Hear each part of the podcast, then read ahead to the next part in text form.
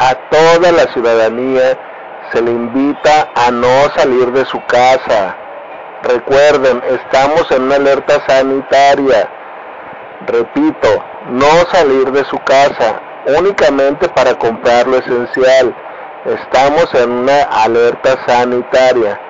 A toda aquella persona que se le encuentre sin ningún asunto que atender o si está en la calle sin cubrebocas, se le remitirá a las autoridades correspondientes.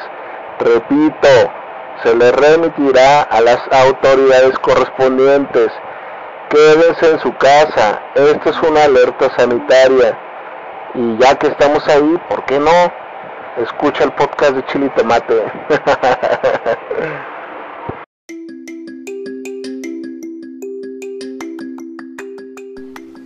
estamos en un episodio, estamos en un episodio más y un poquito diferente, un poquito diferente porque hoy es Día del Niño y este, pues bueno, vamos a hacerlo algo más relajado, vamos a, relajarnos un poquitín, vamos a, a salirnos un poquitín por la tangente, este, para hablar, para hablar un poquito un poquito de las cosas que tú, que tú creías, que tú creías cuando eras niño. Tantas y tantas cosas que creías o que pensaste llegar a ser cuando eras niño. ¿Cuántas veces te preguntaron, ¿y tú qué vas a hacer? Y te aventabas un disparate. Y digo, te aventabas un disparate porque eras una persona inocente, totalmente de alma pura. Y un disparate como el de que quería ser médico. Y pues, pues la verdad, este difícilmente, pocas, pocas las, las personas que, que llegan a ser médicos, es muy, muy contado. No digo que no, no se pueda, pero es muy, muy difícil. Muchos, muchos de los sueños que, que tenías de niño, este, pues quedaron ahí en el tintero nada más, no se ejecutaron. Y la única persona culpable de que no se hayan ejecutado, pues fuiste tú mismo. Tú eres el, el ejecutor el ejecutor en ambos sentidos de tus sueños. Los ejecutas, o sea, para matarlos, o los ejecutas para que salgan adelante tus sueños. Entonces, ¿cuántos sueños tenías tú cuando eras niño? ¿Qué te imaginabas que ibas a hacer cuando eras grande? O aquellos, aquellos niños que, que decían que, querían ser como el papá y el papá pues humildemente trabajaba de, obrero para sacar adelante a su familia y pues los hijos crecen y pues ya resulta que, no quieren ser como el papá, ¿verdad? O que trabajan de carniceros o, o X. ¿Cómo eras tú de niño? ¿Qué cosas imaginabas de niño? Yo tengo una teoría. Nosotros, así de adultos, grandotes, peludos, somos, somos el reflejo tangente del, del niño que en algún momento fuimos. Exactamente nos comportamos igual hasta con las mismas manías, nada más que con un diferente uso de razón. Pero ahí están los sueños, ahí están las aspiraciones que una vez tuviste. Yo siempre, siempre soy una persona muy, muy imaginativa. Me la paso imaginando mamadas todo el tiempo. Y cuando yo era niño, pues más no era, no era la excepción. Te voy a compartir algo, por eso te decía que me iba a salir de la tangente. Te voy a compartir algo de cuando yo era niño. Este, viví una infancia normal, normal como la de, como la de muchos, muchos otros niños. Eh, feliz, sí, con carencias, sí, como la de muchos otros niños. Feliz, muy feliz. Agradecido con, con todo, con, con todo lo que me dieron mis padres, educación, techo, comida, todo. Entonces, entonces, esto es para que veas que uno es el reflejo de lo que vive en la niñez y termina ejecutando en la edad adulta. Cuando yo era niño, allá por el 1980 y feria, era un niño y sigo siendo una persona muy, muy imaginativa, imaginaba muchas, muchas cosas todo el tiempo hasta la fecha me sigo imaginando cosas, este, creando muchas cosas en, mi, cabeza. Entonces cuando yo era niño, siempre, siempre abajo de mi cama, del colchón, tenía, un, tenía la costumbre de tener un cuaderno. Un cuaderno, este, mi, mi papá en ese entonces tenía una papelería y pues por cuaderno parábamos. Entonces yo agarraba un cuaderno para dibujar. Para dibujar. Entonces, en ese cuaderno yo agarraba y dibujaba un carro. Dibujaba el carro, sus llantas, eh, pues un carro más o menos moderno, ¿verdad? Y le hacía, este, yo en la puerta ponía lo que era mi marca del carro. Esta es la marca de mi carro. Entonces ya lo dibujaba, tardaba mi reto dibujando. Me iba a jugar, salía y todo. Entonces al otro día, pasaba un día, te va a dar risa. Entonces pasaba un día y para mí en mi cuaderno, en mi mundo infantil, ya había pasado un año. Entonces al otro día era el momento justo, justo de dibujar el nuevo vehículo porque ya era el año X. En fin, me acuerdo, me da risa. Entonces yo le hacía adecuaciones a ese carro. Lo dibujaba diferente y ya era el carro 1987 y el anterior, el de la hoja de un día antes. Y así me y lo dibujaba de frente, de perfil, eh, las llantas diferentes. Y era algo que llené un chingo de cuadernos. Y siempre había cuadernos abajo de mí de mi cama, era algo que, disfrutaba mucho y, me daba vergüenza mostrarlo, era, era mi mundo, era mi mundo infantil.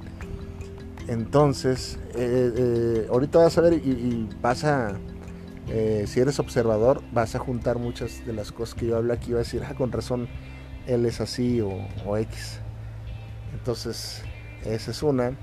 La otra es de que tenía la costumbre con mi hermano Gerardo, mi hermano menor Gerardo, tal vez él ya no se acuerda, pero andaba siempre acarreando yo con cassettes cassettes y buscaba caseteras nomás que en los 80s 90s era un lío grabar grabar un, cassette. O sea no sé las grabaron a veces no grababan a la voz o no sabías moverle no entiendo cómo era.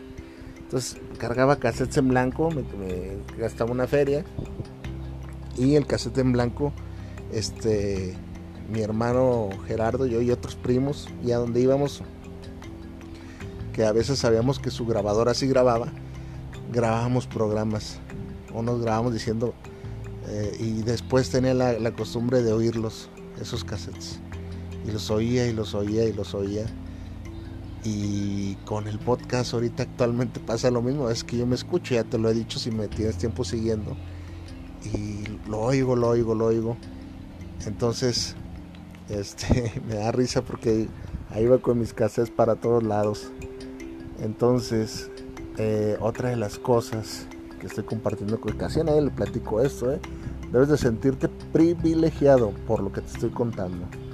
Entonces, otra de las cosas, otra de las cosas que me pasaba de niño, resulta, resulta y resalta que, em, ya te lo he comentado, mi, mi padre era un lector empedernido, le gustaba leer, a todo momento leía y leía y leía y leyó toda su vida. Era una persona que a pesar de no tener este, estudios de máximo grado, muy cool. Él, mismo decía en paz descanse, a mí échame un universitario y vas a ver cómo me lo pongo, porque sí tenía argumentos literarios bastante sólidos. Entonces, entonces, yo, yo recuerdo que en su viejo estéreo, ponía una estación que se llamaba Amanecer Ranchero y Fórmula Melódica y estaciones que creo que acá en la ciudad de Guadalajara aún suenan. Se ponía a trabajar y ponía esas estaciones. Entonces, a mí me, gustaba mucho, me gusta, hoy, hoy tristemente, mi papá era fanático de Oscar Chávez, ese gran cantautor para mí este, me inculcó su música. Mi papá era fanático de Oscar Chávez. Hoy, hoy que precisamente estoy haciendo este, este, episodio extra, porque no nada tiene que ver con el emprendimiento, es para que me conozcas un poquito más y las distancias se acorten. Este, yo soy fan de Oscar Chávez, me gusta porque lo oí desde niño, es que crecí con su música. Entonces, para no alargarte el cuento, resulta que me tocaba oír programas en el radio y salía, por ponerte un ejemplo, una canción de José Alfredo Jiménez, El corrido del caballo blanco. Y entonces, entonces yo oía, yo oía la voz de... En ese entonces era muy difícil conocer la, la cara de los locutores y a veces el rostro de los mismos cantantes, no era como ahorita que que todo lo ves y ya está ahí a la mano. Antes era diferente. Y me hacía semblanzas. Por ejemplo, esa canción del corrido del caballo blanco. Decía, uy, esa canción eh, José Alfredo Jiménez le, escribió porque tenía un Volkswagen y, salió un domingo de Guadalajara y se fue de viaje y hasta, hasta, hasta Tijuana ah, ya está, ¿dónde es mi compa el Brian Bass de Ciencia Media? Y llegó hasta allá. Entonces, wow, yo decía, wow, qué, qué inspiración, qué historia tan chingona. Yo decía, ¿cómo, cómo puede hacer la gente para, para hacer eso? Y que se oiga en una canción. Y de pronto la canción de, ella se llamaba Marta, de José María Napoleón y me decía, esa se la, se la cantó una Marta que era modelo y estuvo casada. Y yo decía, wow, imagínate hacer una canción. Y llegué a la, a la adolescencia y yo me imaginaba, te digo que siempre me imagino, se me imaginaba yo cantando este, canciones de mi autoría. Ahí cuando era en la secundaria y, que las morras de mi salón dijeran, wow, o dijera, yo me agarraba pensando, esa canción como me gustaría que fuera mía, de mi letra, una canción de moda en ese momento, y podérsela cantar a fulanita de tal. Y así imaginaba, imaginaba y seguía imaginando. Entonces, todas esas cosas que uno va acumulando en la infancia, como un anecdotario, un anecdotario de vida que se queda ahí y sigue y sigue y sigue floreciendo.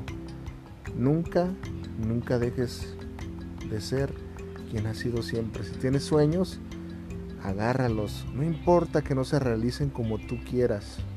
No importa porque siempre, siempre nos vamos a lo lejos, a la, al dinero, a la fama, al reconocimiento público. No, no. Los sueños se dan por realizados cuando vas a, va a sonar este tonto, pero cuando ya lo realizaste.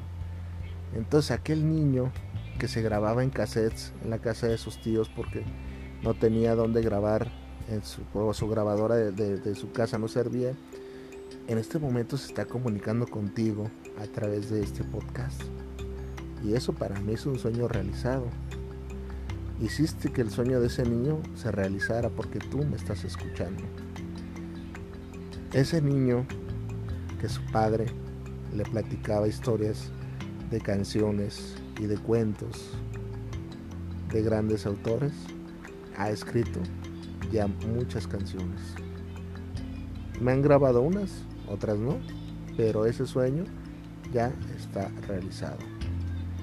Nunca, nunca dejes tus sueños de un lado, porque te conviertes en un robot, en un robot gris, gris y vacío, que solamente sirve para servir al sistema. Ánimo, ánimo que todavía eres niño y la vida nunca te va a regalar nada.